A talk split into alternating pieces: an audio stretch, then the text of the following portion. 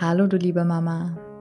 Namaste und herzlich willkommen zum Podcast Meditation für die Schwangerschaft. Mein Name ist Sabrina und ich begleite dich mit wunderschönen Meditationen durch alle Themen, die dich während deiner Schwangerschaft beschäftigen könnten. Du bekommst von mir jede Woche eine neue Meditation, mit der ich dich darin unterstützen möchte, deine Schwangerschaft voll und ganz zu genießen. Wenn du mehr über das Thema Meditation lernen und deine Praxis weiter vertiefen möchtest, finden bei mir auch mehrmals im Jahr Meditations- und Yogakurse sowohl live online als auch in Präsenz im schönen Ruhrpott statt. Dazu findest du alles unter www.mamanamaste.de. Hallo du Liebe. In der heutigen Folge habe ich einen ganz zauberhaften Interviewgast für dich. Zu Gast ist nämlich die liebe Doro, mit der ich heute über das Thema Sternenkinder spreche. Dazu möchte ich vorab sagen, falls du jetzt erstmal eingeschaltet hast, aber eventuell unsicher bist, ob du die Folge überhaupt hören magst, wenn du jetzt gerade schwanger bist, weil das Thema zum jetzigen Zeitpunkt einfach zu intensiv ist für dich und gerade nicht passt, dann schalte sehr gerne einfach aus und vielleicht kommt irgendwann mal eine Zeit, in der du dich gerne mehr über das Thema informieren magst oder du die Folge brauchst, dann erinnere dich wieder daran. Ähm, als kleiner Impuls dennoch vielleicht gerade für diejenigen in der Frühschwangerschaft kann die Folge auch sehr wohltuend sein, gerade wenn du Angst hast. Ähm, in den Show Notes der Folge sind auch einige weiterführende Tipps noch unabhängig davon zum Umgang mit Angst verlinkt. Da kannst du auch sehr gerne noch reingucken. Die heutige Folge enthält ganz viel Wissen, das leider überhaupt noch nicht sehr verbreitet ist und das aber ungemein wichtig ist, in einer Situation zu haben, um gegebenenfalls Entscheidungen treffen zu können. Deswegen möchte ich gleich auch schon Doros Herzenswunsch an euch weitergeben, dass wir dieses Wissen unbedingt weiter verbreiten möchten, auch gerne an Frauen, die noch nie schwanger waren und dennoch schon gut informiert sein können. Denn das kleine Babys besonders eben auch in der Frühschwangerschaft bereits geboren werden und nicht hier auf dieser Erde weiterleben, kommt nun mal vor. Und eben leider auch, bevor man sich überhaupt über irgendwas informiert hat. Und mit ein bisschen Wissen kann man sich gegebenenfalls vorher schon vor Entscheidungen schützen, die dir vielleicht weniger gut tun und dann eben nicht mehr rückgängig gemacht werden können. So, das war jetzt ein langer Disclaimer. Zurück zum Punkt. Ich spreche heute mit Doro in der Folge über Sternenkinder, über ja so kleine Begriffsdefinitionen überhaupt erstmal, warum wir zum Beispiel im Titel jetzt nicht das Wort Fehlgeburt verwendet haben. Wieso macht es Sinn, da vielleicht andere Begriffe zu verwenden? Die ähm, ja Doro klärt uns auf über eine wunderbare Option, nämlich ähm, das Abwarten statt eben einen medizinischen Eingriff vorzunehmen und dass auch eine kleine Geburt von einer Hebamme begleitet werden kann. Sie gibt uns ein paar Tipps, so erste Hilfetipps, wie man sich auch beim Trauern unterstützen kann, wie man vielleicht wieder ähm, Vertrauen auch finden kann, wenn man schon ein Sternkind zur Welt gebracht hat. Und ähm, sehr informativ kann die Folge auch sein für Frauen, äh, nicht Frauen, sondern für alle Personen, ja, im Umgang mit Sternenkindeltern. Wie findet man die richtigen Worte? Wie kann man mit denjenigen Personen umgehen? Also wenn du überhaupt gar nicht schwanger bist oder irgendwas sich einfach nur über das Thema informieren möchtest, ist das auch eine großartige Folge für dich. So, das Gespräch mit Doro hat mir unglaublich viel Spaß gemacht, trotz des ja traurigen Themas. Sie ist einfach so eine wundervolle Person. Hört euch also das Gespräch sehr gerne an, hört euch an, was sie zu sagen hat und bis dahin alles Liebe und von Herzen alles Gute an dich, deine Sabrina. Ja, hallo, Herzlich willkommen, liebe Doro, in unserem Podcast. Bist du heute zu Gast? Ich begrüße dich ganz herzlich. Schön, dass du da bist. Ja, ich freue mich ganz, ganz arg, dass du mich eingeladen hast und dass ich zu Gast sein darf in eurem wunderschönen Podcast. Ich habe ja. schon einige Frauen tatsächlich begleitet, die mir erzählt haben, ich höre so oft mir die Meditationen von dem Podcast Mama Namaste an und die sind so schön und deswegen freue ich mich total, jetzt einfach hier ja, sein zu dürfen. Finde ich cool, dass wir über eine Ecke schon miteinander verbunden waren, bis wir uns kennengelernt haben. Sehr cool. Ja, total schön. ja, ähm, vielleicht bevor wir da ins Thema einsteigen, magst du dich ganz gerne einfach vorher mal kurz als Person vorstellen und deine Arbeit, was du überhaupt machst. ja, gerne. Also, dass ich Doro bin, das wisst ihr schon. Ich bin Hebamme seit zwölf Jahren, ähm, habe in allen Hebammenbereichen mittlerweile schon arbeiten dürfen, wie man so arbeiten kann als Hebamme. Also ich habe erst begonnen als 1 zu 1 Beleghebamme, dann war ich fünf Jahre im Geburtshaus am Treptower Park in Berlin, durfte dort eine sehr, sehr, sehr, sehr schöne Zeit verbringen und hatte dann nach sieben Jahren Rufbereitschaft sehr stark das Bedürfnis, mal ein bisschen mehr Privatleben zu haben und bin jetzt äh, wieder im Krankenhaus gelandet, ähm, begleite dort Geburten, aber auch bei mir im Ort begleite ich Paare in der Vorsorge, im Wochenbett gebe Kurse, also Geburtsvorbereitungskurse, Rückbildungskurse und habe vor einem Jahr begonnen, auch Rückbildungskurse für Sternenkindmamas anzubieten. Und daraus ist dann so ein bisschen entstanden auch ein Geburtsvorbereitungskurs für Sternenkindeltern in der Folgeschwangerschaft, weil ich so das Gefühl hatte, eigentlich brauchen die ganz was anderes. Die meisten haben ja wirklich eine Geburtserfahrung, die wissen, was Geburt ist, die haben andere Themen, vor allem zu Beginn in der Schwangerschaft mit denen sie sich auseinandersetzen dürfen. Und genau, das ist gerade so neu dazugekommen. Und ansonsten habe ich im März 2021 den Podcast Sternenkindliebe gegründet oder begonnen, mhm. gestartet, ähm, weil es mir so ein Bedürfnis ist, das Sternenkind-Thema mehr in unsere Gesellschaft zu bringen. Also ich habe selber 2019 unser Sternenkind auf die Welt gebracht und hatte ziemlich schnell das Gefühl, von ein riesengroßes Privileg gehabt zu haben in meiner Hebammenblase hier mit einer großartigen Hebamme an meiner Seite, mit so vielen lieben Hebammenfreundinnen, die einfach genau wussten, was mir gut tut, was ich brauche.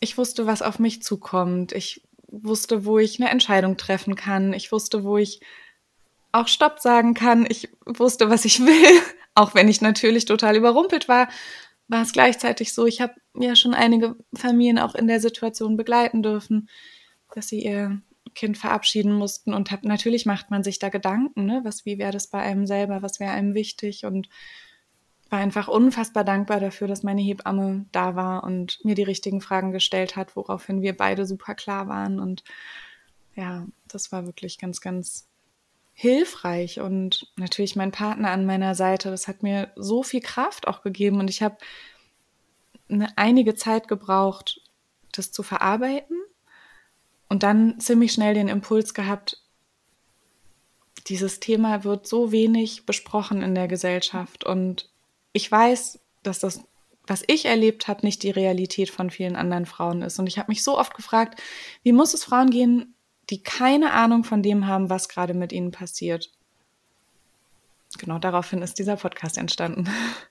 Ja, ähm, genau, tatsächlich. Und auch mit diesem Hintergedanken so ein bisschen habe ich dich auch in den Podcast, eingeladen zu uns. Ne? Nicht jede kennt dich, kennt vielleicht aber uns und kann dich hier bei uns kennenlernen. Und wir möchten deine Arbeit noch mit weiter verbreiten, das Thema noch ein bisschen mehr in die Öffentlichkeit mit hinaustragen. Das so spricht schön. mich sehr, sehr an, was du gesagt hast.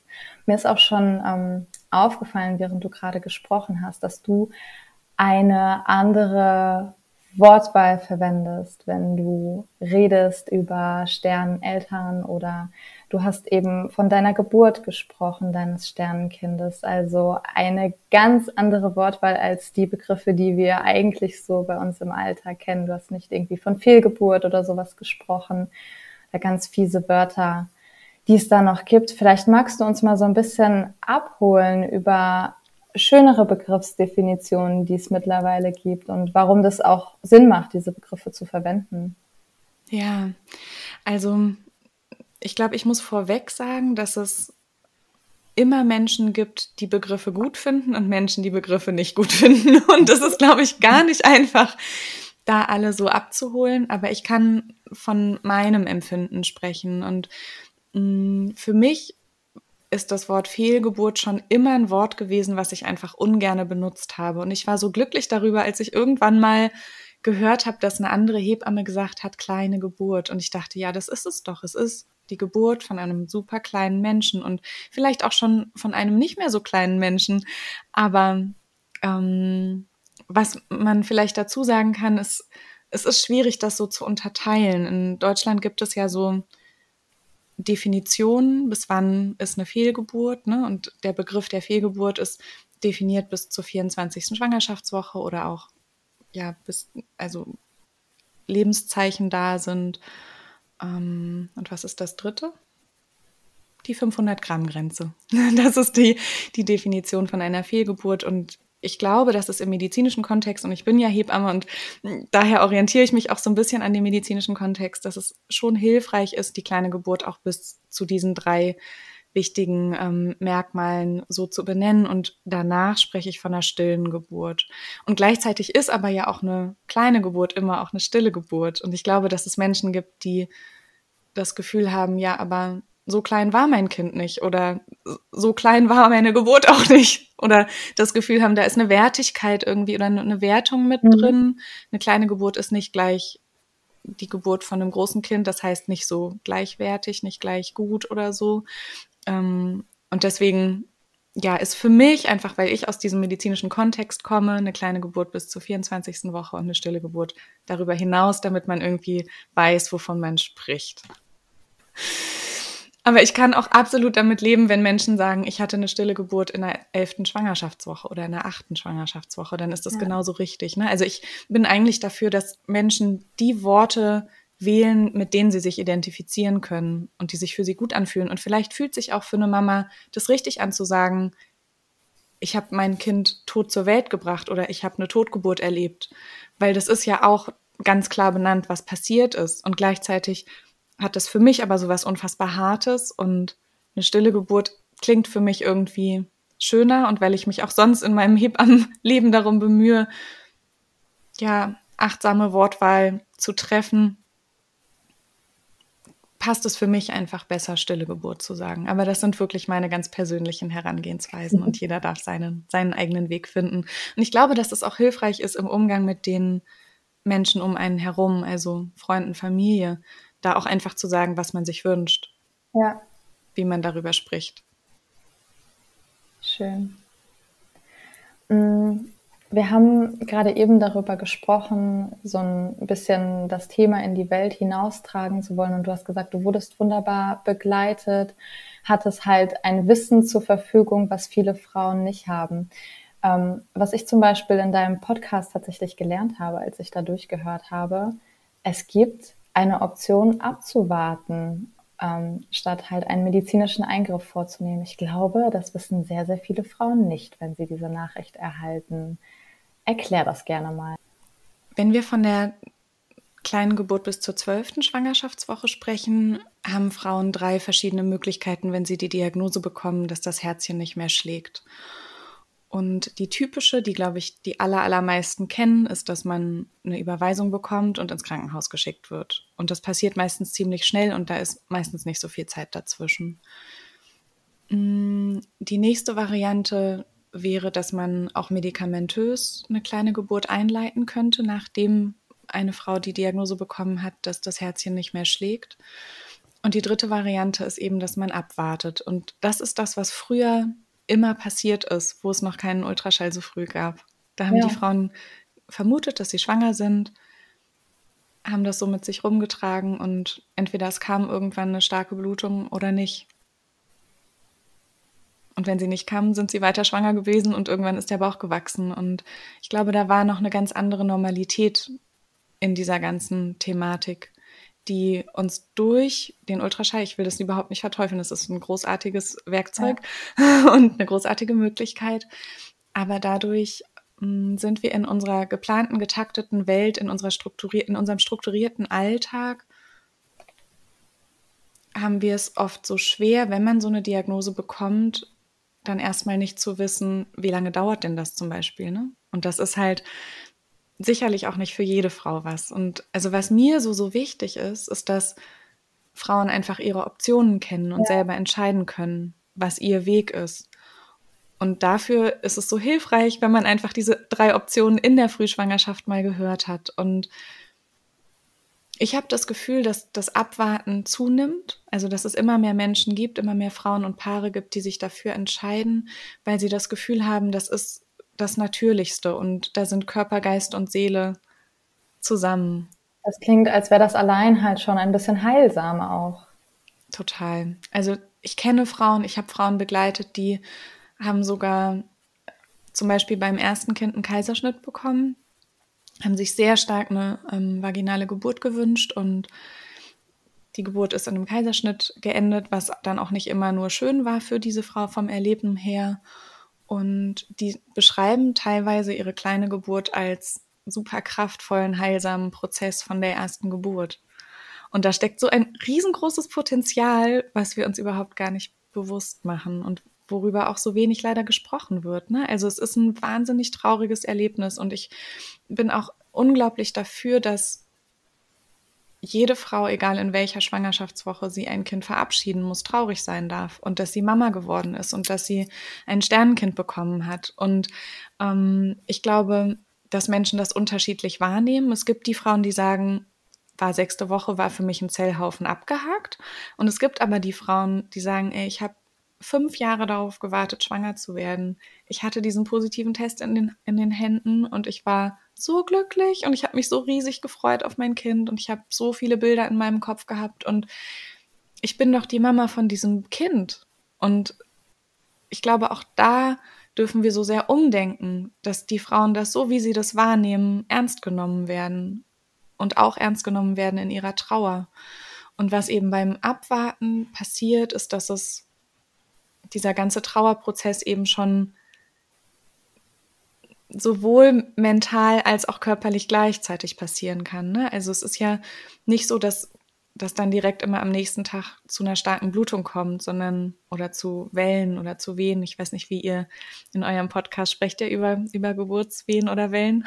Theoretisch sag, sagen wir Wellen, aber ich bin nicht immer super konsequent. Manchmal kommt der Alltagssprachgebrauch damit rein. Ja, also ich versuche auch immer das Wort Wellen zu benutzen. Ich mag das viel, viel lieber und also eine kleine Geburt kann so unterschiedlich auch sein. Ne? Es kann eben wirklich Wellen eine nach der anderen sein. Es kann ein ganz, ganz, eine ganz lange intensive Welle sein. Es kann einfach ganz stark bluten. Es wird auch super unterschiedlich wahrgenommen. Aber es gibt einfach Frauen, die haben alle drei Minuten Wellen. Und dann kommt irgendwann das Kind. Und die können es auffangen und die können es sich anschauen und die sehen alles, was ein kleiner Mensch hat in der Anlage, je nach Woche natürlich. Ne? Und dass diese Frauen sagen, das ist mein Baby finde ich, ist das Normalste der Welt eigentlich. Und es ist so schade, dass so vielen Menschen das so abgesprochen wird, dass sie ein Baby bekommen haben. Mhm. Und dadurch, dass so viele Frauen ja auch nicht darüber sprechen, dass sie schwanger sind, bis zur zwölften Woche, ist es einfach noch tausendmal schwieriger, weil einer Freundin zu sagen, die fragt, wie geht's dir, ganz locker flockig, zu sagen, du, ich war schwanger, aber ich bin's jetzt nicht mehr, ist halt eine ganz andere Geschichte, als ihr zu sagen, wenn es eine Herzensfreundin ist, hey, ich bin schwanger, ich freue mich riesig und dann ein paar Wochen später sie an dem Prozess teilhaben zu lassen und zu sagen, guck mal, ich habe jetzt hier einen Befund oder ich habe eine starke Blutung, das und das ist mir passiert, ist eine ganz andere Situation und ich bin auch überhaupt nicht dafür, dass man das jedem auf die Nase binden muss, aber ich glaube, dass es unglaublich hilfreich ist, wenn die Herzensmenschen, die einen begleiten, das auch früh wissen dürfen. Also die, die einem auch zur Seite stehen, wenn ein Baby sich wieder verabschiedet. Warum dürfen die das nicht wissen? Ich verstehe das immer nicht. Ja. Also auch das darf jeder selber entscheiden, aber ich glaube, dass das einfach so auf den Prozess so erleichtern würde. Ähm, ich finde sehr spannend, was ich oft höre von Frauen, die dann erzählt haben, ich hatte eine kleine oder stille Geburt und dann habe ich es einer anderen Frau erzählt, die ich irgendwoher kenne, bekannt oder was. Sie sagt dann plötzlich, ach ja, ich auch schon mal. Hm. Also wenn man sich einmal anfängt zu öffnen, macht das auch die Türen für dein Gegenüber vielleicht auf und total. Ihr könnt euch gegenseitig einfach wunderschön unterstützen. Ja. Reden, reden, sich austauschen ist immer unterstützend. Ja, zumindest zum richtigen Zeitpunkt. Ne? Also ja. ich verstehe auch Frauen, die sagen, dass sie erstmal darüber nicht reden ja. können oder wollen oder erstmal sich zurückziehen. Aber ich glaube schon, dass irgendwann der Punkt kommt, wo, wo Reden definitiv hilfreich ist. Und das darf auch unterschiedlich sein. Auch da bin ich immer dafür, es gibt da kein richtig und kein falsch und keinen richtigen und keinen falschen Zeitpunkt, sondern es ist so richtig, wie sich's anfühlt. Und es darf so, wie es sich anfühlt, wahr und ernst genommen werden. Ja. Und ähm, du hattest eben gesagt, dass du äh, Begleitung einer Hebamme hattest bei deiner kleinen Geburt. Ähm, direkt zu dem Zeitpunkt, ist das üblich? Ähm, kann ich das als Otto Normalverbraucherin, wenn ich keine Hebammenfreundin habe, auch haben? Oder wie kann ich mir das vorstellen? Ja, also ich wünsche mir von Herzen, dass alle Frauen, die schwanger werden, mit positiven Test sich trauen, eine Hebamme zu suchen, weil das ist der Zeitpunkt, mhm. wo wir auf Hebammensuche gehen müssen, wenn wir schwanger werden. Und erst recht, wenn man sich vielleicht auch noch überlegen möchte, wo möchte ich eigentlich mein Kind auf die Welt bringen? Also gerade Frauen, die sich noch nie darüber Gedanken gemacht haben. Wenn man irgendwann merkt, oh, eine Hausgeburt oder eine Geburtshausgeburt kann ich mir total gut vorstellen, dann hat man in der 20. Woche leider oft kein, keine Chance mehr, jemanden zu finden. Und allein schon deswegen ist es unglaublich hilfreich, sich auch da vorher schon mal mhm. Gedanken zu machen und auch mit Freundinnen darüber zu sprechen, die vielleicht auch noch keine Kinder haben, dass das unglaublich wichtig ist, sich eine Hebamme von Anfang an zu suchen. Und was ich so verrückt finde, ist, das Argument ist ja ganz oft, wenn Frauen sich erst nach der zwölften Woche melden, dass sie sagen, ich wollte erst mal abwarten, ja, ob ja. es bleibt. Und ich denke mir immer, ja, aber auch wenn es nicht bleibt, sind wir doch Ansprechpartner. Und auch wenn es nicht bleibt, darf eine Hebamme bei der kleinen Geburt dabei sein, darf eine Hebamme danach ins kleine Wochenbett kommen, darf eine Hebamme danach Bauchmassagen machen wie bei jeder anderen Mama auch, darf eine Hebamme gucken, ob die Blutungsstärke normal ist, darf eine Hebamme Ideen mit auf den Weg geben, wie man das Kind beerdigen kann, was es für Trauerrituale gibt, wie man das Umfeld mit einbeziehen kann, was man mit Geschwisterkindern vielleicht Schönes besprechen könnte, die das vielleicht ja auch schon wussten. Für all sowas sind wir Hebammen ja da. Wir sind ja nicht immer nur für das Medizinische, auch wenn ich manchmal das Gefühl habe, dass wir gerne in letzter Zeit darauf so ein bisschen reduziert werden. Ich sehe eigentlich unseren Hebammenberuf als super ganzheitlich in allen Bereichen und sowohl bei den kleinen Geburten als auch bei den stillen Geburten als auch bei den lebenden Kindern. Also immer sind wir ja ganzheitliche Begleiterinnen. Und das natürlich auch bei einer kleinen Geburt, ja. Und natürlich ist es sehr unterschiedlich. Also wenn jetzt zum Beispiel eine Frau sich entscheidet, dass sie abwarten möchte, ne, in der Frühschwangerschaft bis zur zwölften Schwangerschaftswoche die Diagnose bekommen hat, das Herzchen schlägt nicht mehr, dann ist es so, dass 81 Prozent der Frauen, die abwarten in den ersten sechs Wochen nach dieser Diagnose, das Baby auch auf die Welt bringen und eine kleine Geburt erleben. Das ist ein wahnsinnig hoher Prozentsatz. Also unser Körper kann das. Und äh, so eine Entscheidung ist ja auch nicht in Stein gemeißelt. Du würdest dich Nein. vielleicht im ersten Moment mal fürs Abwarten entscheiden und gucken, was passiert, gucken, was auch so in dir passiert, wie du dich fühlst. Und wenn am Ende nach einer Woche oder so herauskommt, ah, ich fühle mich doch anders und ich möchte das irgendwie aktiv angehen, darfst du dich ja immer noch umentscheiden. Das ist ja auch kein Zeichen von irgendwas. Nee, absolut. Das ist schön, dass du das sagst, weil auch da habe ich manchmal das Gefühl, dass Frauen dann sagen, ich habe es leider nicht mehr ausgehalten. Ich habe es leider nicht geschafft, abzuwarten mhm. und habe mich dann doch für medikamentöse Unterstützung entschieden. Ja, das ist doch okay.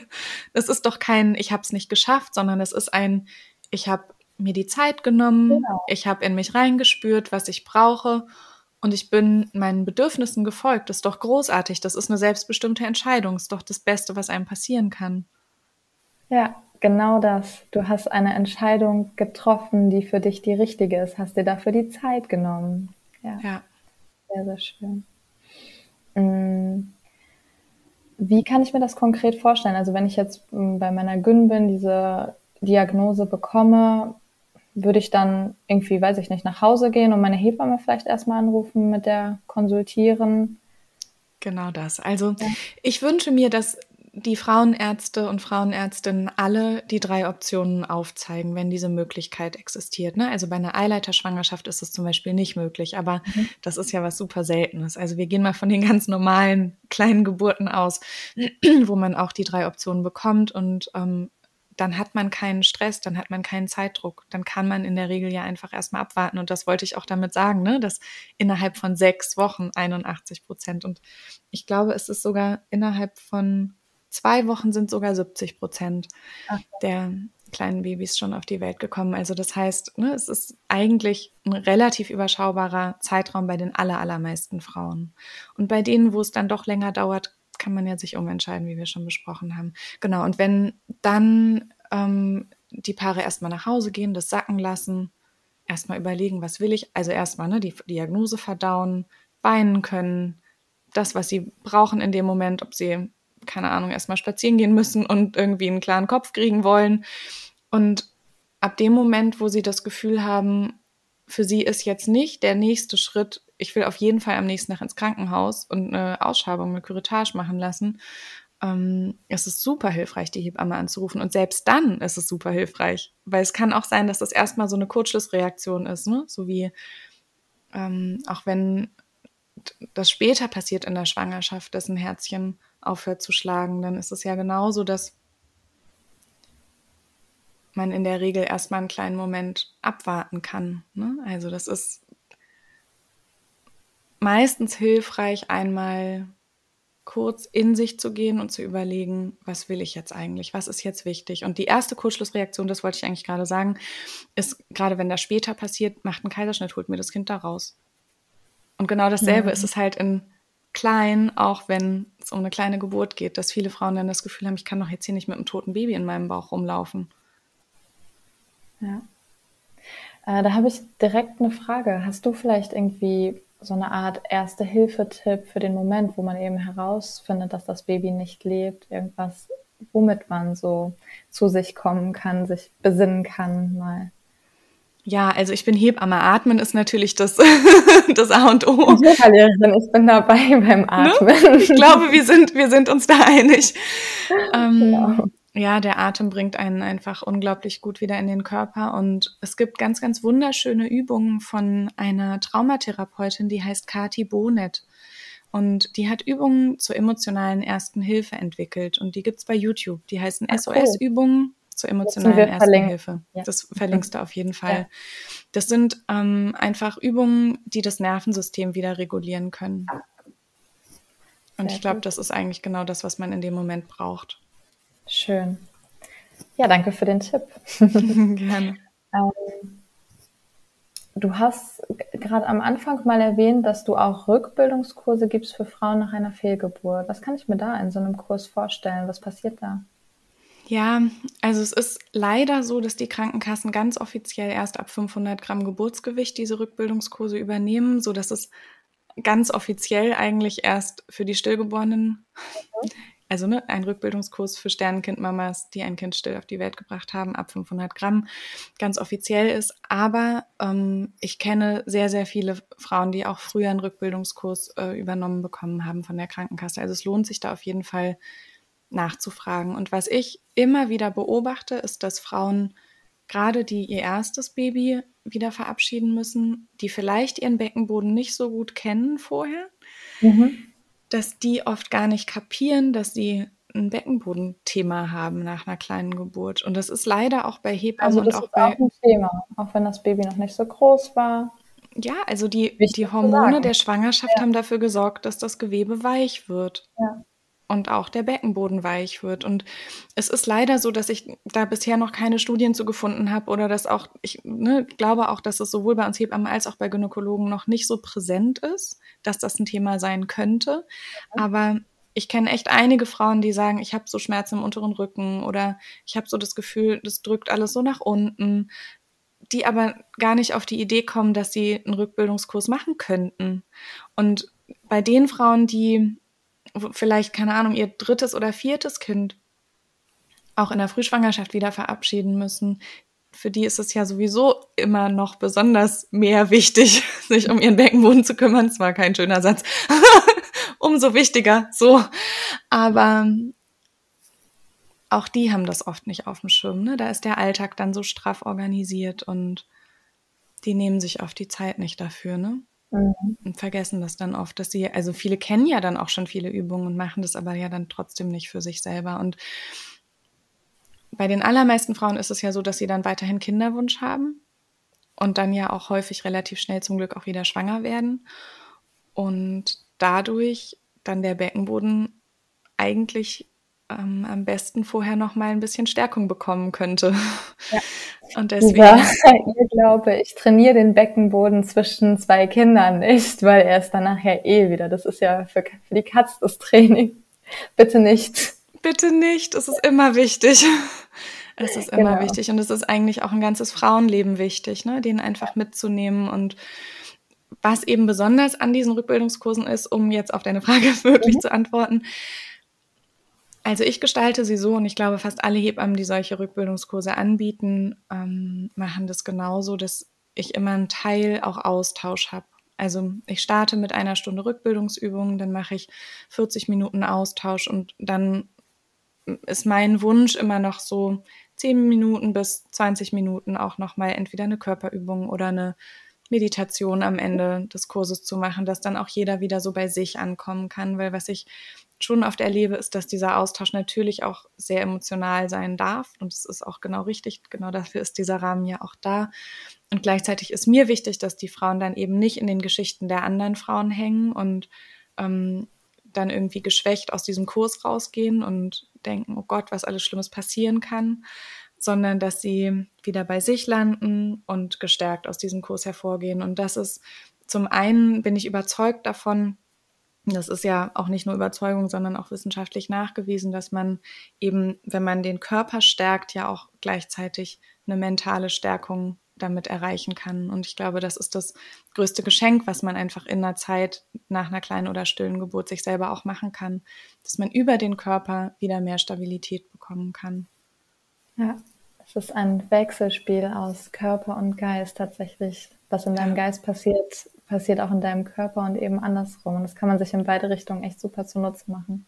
Ja, und aber auch da wird es oft noch nicht so ernst genommen, habe ich das Gefühl. Mhm. Ja.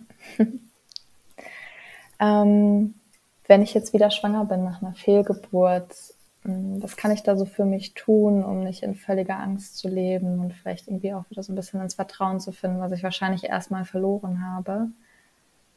Ja, also ich glaube, Menschen sind ja immer unterschiedlich und es gibt nicht so das Allheilmittel vom, von der Angst ins Vertrauen zu kommen. Aber was aus, auf jeden Fall meine Erfahrung ist, ist, dass es sehr, sehr hilfreich ist, sich zu erlauben, in Beziehung zu dem nächsten Baby zu gehen, zu dem Baby, was dann im Bauch ist. Und dass man diese Verbindung aufbauen darf, egal wie früh das ist und mh, mm, sich vielleicht auch wieder klar macht, meistens ist es ja gerade in der Frühschwangerschaft so, dass man eben so wenig Erinnerungen an dieses kleine Baby hat und an diese Schwangerschaft und an diese Zeit und es ist so paradox, weil eigentlich, wenn ein Baby sich verabschiedet, ist man ja glücklich um jede Erinnerung, die man hat. Und deswegen bin ich auch immer dafür, keine Ahnung, Schüchen, Strampler, was auch immer das Erste ist, was man besorgen möchte. Warum traut man sich das nicht? Warum denkt man immer, also wenn man da Lust drauf hat, warum denkt man immer, ich warte erstmal die zwölf Wochen ab? Vielleicht ist genau das eine total schöne Erinnerung. Oder vielleicht will man irgendein kleines Kuscheltier auf jeden Fall besorgen und das ist auch schön für einen selber, das einfach in der Hand zu halten. Eine Spieluhr, keine Ahnung, was einem da so irgendwie einfällt. Ne? Also auch das sind alles Dinge, die auch in der Frühschwangerschaft einem helfen können, eine Beziehung zum Baby aufzubauen. Und ich glaube, das ist das größte Geschenk, was man den Kindern in der Folgeschwangerschaft schenken kann. Ich meine, wir wissen über Pränatalpsychologie so viel, wie viel wir beeinflussen können, an Vertrauen, an Urvertrauen, an Beziehungsfähigkeit und so weiter. Auch schon in der Schwangerschaft. Und das fängt ja von Anfang an an. Und was, glaube ich, super wichtig ist, ist, dass man sich die Angst auch erlauben darf. Also, dass man, die Angst ist ja per se nichts Schlechtes, ne? Die Angst ist ein, die ist ja einfach wie ein Ratgeber unter vielen anderen Ratgebern. Und das ist total berechtigt, der auch mal zuzuhören und ihr zu sagen, also ne, wenn sie zum Beispiel sagt, die Angst, Mensch, schon dich doch ein bisschen mehr, damit dir das nicht wieder passiert, ist es doch großartig, ihr zuzuhören und es umzusetzen und zu sagen, okay, eigentlich stimmt es. Ich sollte mich vielleicht mehr ausruhen. Und mein Körper signalisiert mir durch Übelkeit und Müdigkeit, dass ich eigentlich viel zu viel mache. Also folge ich jetzt meinem Impuls des Körpers und versuche alles, was an meiner Macht steht, dafür zu tun, dass dieses Baby bleibt. Und was ich auch ganz, ganz wichtig finde, ist, dass die Angst,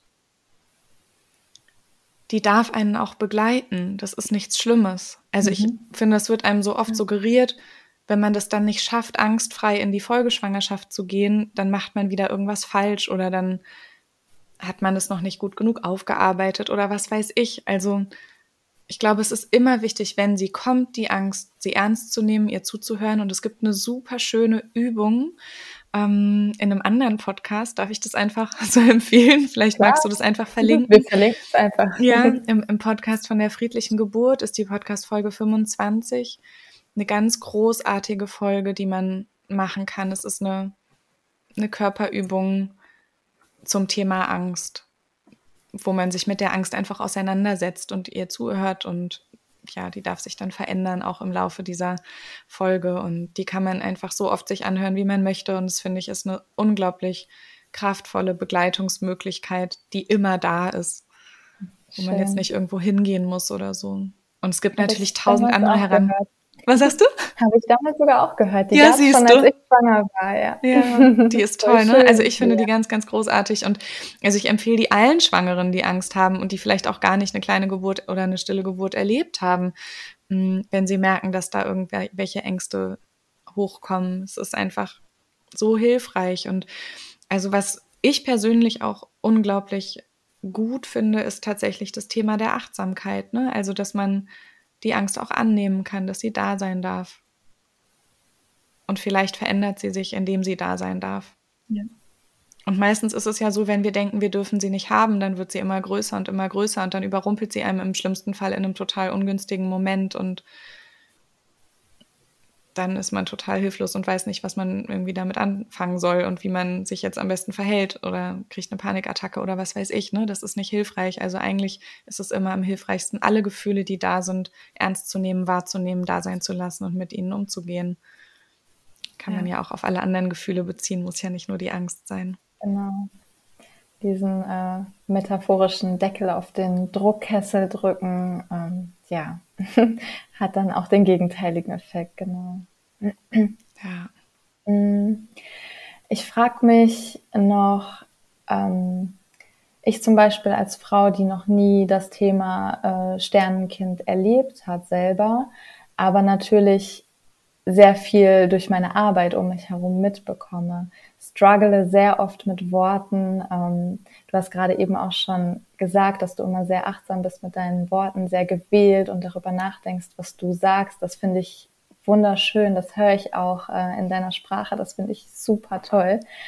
Ähm, das versuche ich eben auch und merke oft, äh, dass ich da irgendwo an meine Grenzen stoße, weil ich einfach nicht weiß, was kann der Person jetzt gut tun? Was kann ich da Gutes sagen? Ich möchte auch niemandem irgendwas in den Mund legen oder, oder etwas absprechen, was die andere Person halt fühlt. Und das macht man oft sehr schnell einfach leichtfertig, ohne dass man es vielleicht böse meint. Aber es kommt dann halt genau das Falsche an, als das, was eigentlich in deinem Herzen vielleicht steckte. Hast du Tipps für diejenigen, ähm, die sich dafür interessieren, wie man gut kommunizieren kann mit Eltern von Sternenkindern. Ja, auch da ist es wieder ne, eine Herausforderung, so allgemeingültige Tipps ja. zu geben. Es ist immer schwierig, aber. Aber vielleicht also, ist das eben auch der Tipp, ne? Mhm, absolut. Also ich glaube, was häufig am schlimmsten ist, sind diese typischen Floskeln. Und was ähm, eigentlich meistens am hilfreichsten ist es, wirklich authentisch das zu sagen, was gerade da ist. Und das darf auch ein, du, ich weiß gerade überhaupt gar nicht, was ich sagen soll. Mir fehlen ja. so die Worte, es tut mir so leid, ich habe dir das so sehr gewünscht, dass du diese Erfahrung nicht machen musst und es muss unglaublich schmerzhaft für dich sein. Magst du mir was erzählen, wie es dir geht? Möchtest du drüber sprechen? Oder sowas wie, du kannst mich immer anrufen oder du kannst, ich höre dir immer gerne zu wenn du sprechen möchtest. Sowas ist, glaube ich, unglaublich hilfreich und das auch nicht direkt nur, also im Zeitraum direkt nach der kleinen oder stillen Geburt, sondern auch vielleicht mal noch fünf Monate später oder ein halbes Jahr später oder was häufig, also auch da ne, ist jeder ein bisschen unterschiedlich, aber wenn man merkt, dass das eine Frau ist, die den Umgang hat, mh, mm, dass das Sternenkind sehr präsent ist, auch im Alltag und dass sie gerne über ihr Sternenkind spricht. Ist, das ist eigentlich bei fast allen Sternenkindmamas so, dass sie eigentlich sehr gerne über ihre Kinder erzählen. Und das Schlimme ist ja meistens, es kommt halt nichts Neues dazu. Ne? Sie können halt immer nur dieselbe Geschichte mhm. erzählen, weil das war halt die Geschichte und dann hat sich's verabschiedet und sich diese Geschichte auch fünf und zehnmal anzuhören mit vielleicht einer anderen Facette oder mit einem anderen Fokus sowas ist super hilfreich. Und eben, was ich eigentlich gerade sagen wollte, vor allem an so Tage zu denken, wenn man weiß, wann ist denn das Sternenkind geboren? Wann ist denn der Geburtstag vom Sternenkind? Oder wann vielleicht, war vielleicht das Datum, wo irgendeine Diagnose gestellt wurde? Das sind ja so Daten, die, die sind ja in den Köpfen von den Sternenkindeltern drin. Und es gibt Sternenkindeltern, gerade vor allem, wenn die Kinder ein bisschen größer waren, wenn sie sich wieder verabschiedet haben, die trauen sich oft das ein bisschen mehr auch noch nach außen zu tragen, wenn die Kinder mehr sichtbar waren ne? und der Bauch schon groß war, dass sie dann zum Beispiel auch mit ihren engsten Freunden Geburtstag feiern. Warum können wir denn nicht Geburtstag feiern von einem Sternenkind? Warum muss das so totgeschwiegen werden? Das muss ja niemand machen, aber für die, die da Lust drauf haben, die das Gefühl haben, das ist der Tag zu Ehren dieses Sternenkindes, mhm. warum denn nicht? Sowas wäre eine Idee. Und was ich, glaube ich, unglaublich wichtig finde, ist,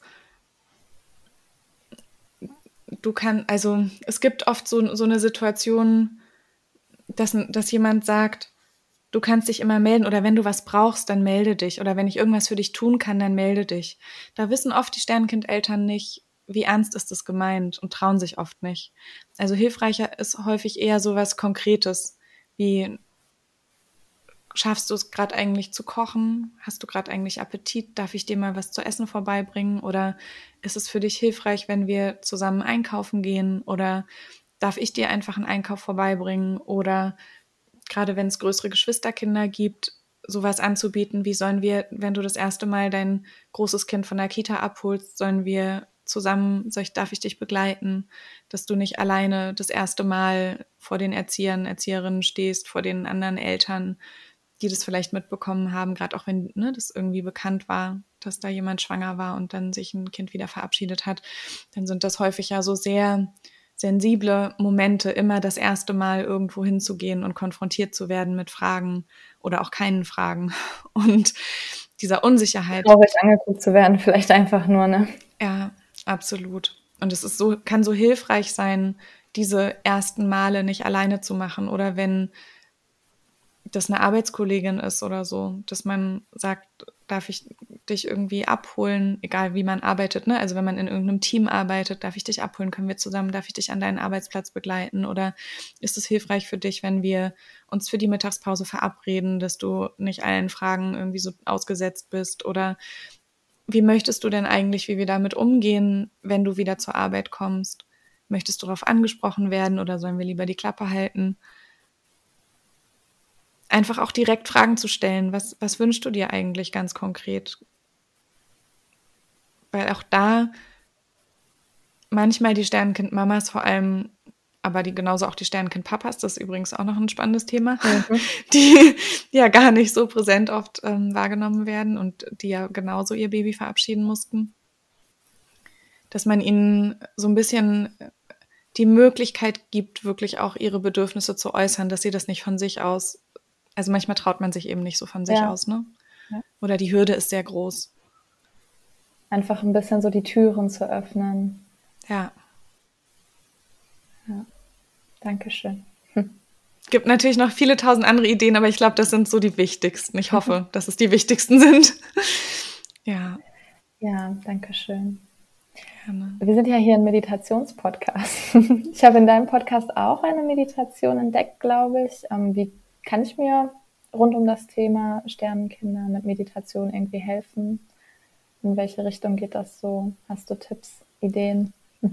Also ich glaube, Meditation ist ja allgemein eine Möglichkeit, zu sich zu kommen, sich selber zu spüren, die eigenen Bedürfnisse zu spüren.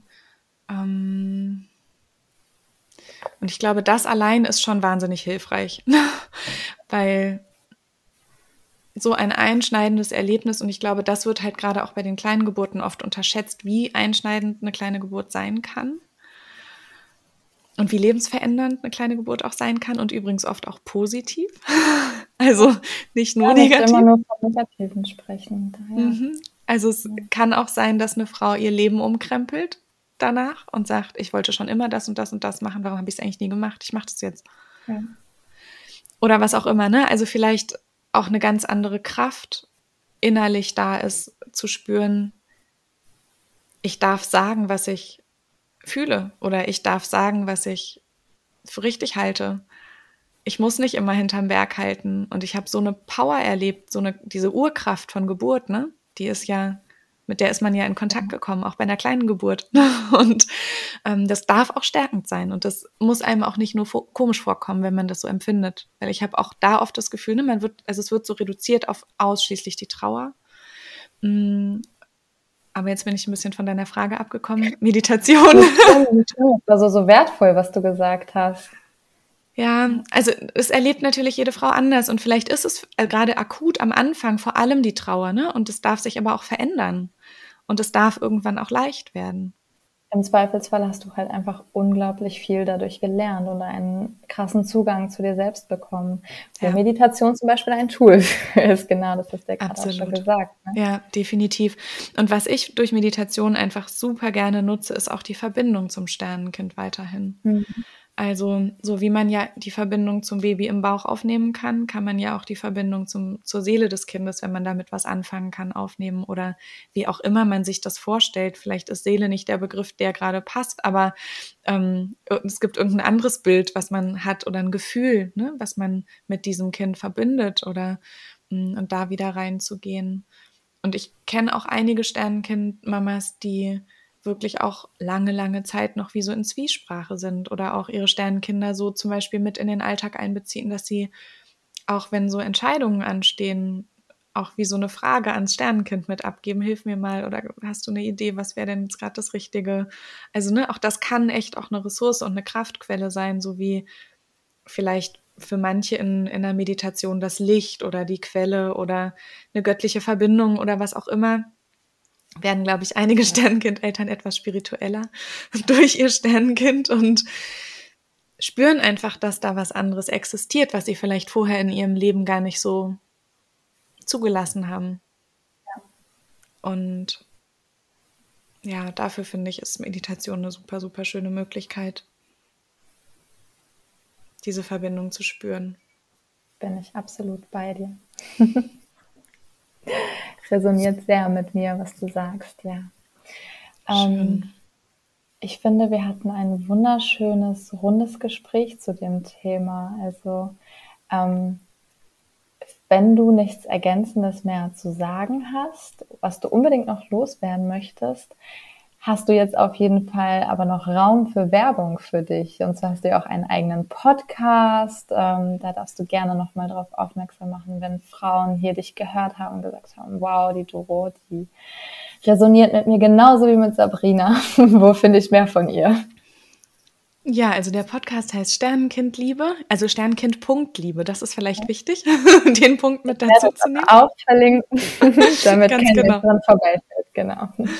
Ganz genau. Und ansonsten, ja, also für die Rückbild, also eigentlich habe ich, glaube ich, schon alles gesagt, was ich anbiete. Ich glaube, also es ist ja eher so, dass wir Hebammen eher überschwemmt werden mit Arbeit. Ich will gar nicht so viel Werbung machen, aber ich glaube, der Podcast ist das, was, was mir so am Herzen liegt, dass der einfach weiter in die Welt getragen wird, dass einfach mehr Menschen ähm, diese Informationen finden, die sie vielleicht ähm, brauchen, auch nach einer Diagnose oder dass sie einfach wissen, wo sie sich informieren können. Und also ich kann da auch aus eigener Erfahrung sprechen. Ich kannte Podcast nicht, bevor ich mein Sternkind auf die Welt gebracht habe. Und ähm, tatsächlich habe ich beim, in meinem kleinen Wochenbett ähm, Podcast entdeckt, in dem ich gegoogelt habe, was finden denn andere Frauen. Und ähm, mir ging es so, dass ich gefühlt ein Jahr lang keine Lust hatte, was zu lesen, aber hören konnte ich ganz gut. Also zuhören, mich irgendwo hin, hinlegen, die Augen zumachen und mich berieseln lassen, das ging super.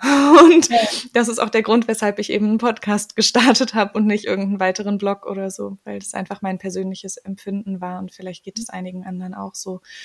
Und was ich vielleicht noch allen mit auf den Weg geben mag, ist, Sei es sowas wie, ich möchte gerne noch länger abwarten und dein Frauenarzt sagt, ich, meine Geduldsgrenze wäre jetzt hier vorbei. Vielleicht lohnt es sich auch noch mal eine Zweitmeinung einzuholen. Vielleicht lohnt es sich auch noch mal mit einer Hebamme zu sprechen. Ähm, was mir unfassbar wich wichtig ist, ist, dass gerade in dieser Thematik Frauen verbunden sind mit ihrer Intuition, weil die ist immer richtig. Und ich kenne so viele Frauen, die gesagt haben, ich hätte am liebsten das und das gemacht, aber ich habe es mich nicht getraut. Neulich zum Beispiel hatte ich eine Frau im Rückbildungskurs, da ist das Kind hat sich später verabschiedet und die hat gesagt, ich hätte am liebsten den Deckel vom Sarg nochmal aufgemacht und mein Kind nochmal angeguckt. Aber sie hat sich's nicht getraut. Und im Nachhinein wäre das vielleicht super wichtig für sie gewesen. Mhm. Sowas in so eine Richtung. Also ich glaube, das ist die wichtigste Message in dieser ganzen Thematik, wie sonst wahrscheinlich auch, aber da nochmal ganz besonders, weil es gibt einfach Dinge, die sind nicht wiederholbar. Also in dieser ganzen Thematik der Sternenkinder hat man halt eine Chance und entweder man nimmt sie wahr oder dann ist sie vorbei. Und deswegen ist es mir so wichtig, da so sehr auf die Intuition zu hören oder auch, wenn man das Gefühl hat, ich möchte lieber noch mir mehr Informationen holen, ich bin noch nicht bereit für eine Entscheidung oder so. Es ist selten so, dass man wirklich ganz schnell handeln muss und dann können einem das die Ärzte und Hebammen ja auch begründen, weshalb man schnell handeln muss. Aber wenn diese Begründung nicht da ist, lohnt es sich einfach unglaublich, der Intuition zu folgen. Auch einfach für die weitere Verarbeitung, für den weiteren Heilungsprozess der ganzen Thematik ist es unglaublich wichtig und kann auch dann als unglaublich starkes Tool oder als starke, wie sagt man, als starke Kraftquelle aus der ganzen Geschichte gezogen werden wenn das möglich war und man gemerkt hat, wie groß die und wie stark diese Intuition eben auch als Mama-Instinkt da ist. Ne? Und das ist sie ja auch schon in der frühen Zeit. Ja, das waren wunder wunderschöne Worte. Schöne Worte zum Abschluss. Ich danke dir sehr herzlich, dass du dir die Zeit genommen hast, heute mit zu quatschen, so ein Thema gerne. zu verbreiten. Mir fallen bestimmt gleich noch ganz viele Dinge ein, aber ansonsten hört einfach in meinen Podcast rein. Da hört ihr noch ganz, ganz viele andere Dinge, die ich jetzt in dieser Folge nicht sagen konnte. Wir haben uns ja hier reduziert auf ein paar Minuten. Du hast ganz viele eigene Folgen schon veröffentlicht und es kommt immer mehr dazu. Das Papa-Thema, das hat mich zum Beispiel gerade sehr interessiert. Gibt es da bei dir schon eine Folge zu? Die kommt aber bald. In Planung, gut. Wir halten die Augen offen. Sehr schön bleiben in Verbindung und ich wünsche dir alles Gute. Dankeschön. Tschüss, Doro. Dir auch. Tschüss. Danke, Danke. dir.